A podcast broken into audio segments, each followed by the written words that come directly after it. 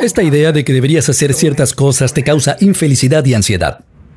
Es así, y me voy a voltear la gorra para que entiendas lo serio que es.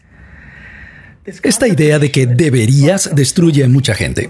Cuando vi el titular dije tengo que hacerlo en pantalla verde, porque esto de debería te mata. ¿Deberías para quién? ¿Deberías para qué? ¿Las reglas de quién? La gente está jugando con las reglas de la sociedad, con las reglas de su familia. Juegan bajo las reglas de alguien que opina subjetivamente sobre su vida. No hay ningún debería. Debería, de hecho, no existe. Debería es un problema. Muchos de ustedes piensan, oh, ya debería haber hecho esto a los 30 años. Debería ser como aquella persona. Debería se basa en la envidia, debería se basa en la inseguridad, debería es un cáncer en tu estructura emocional. Elimina de tu vida ese debería.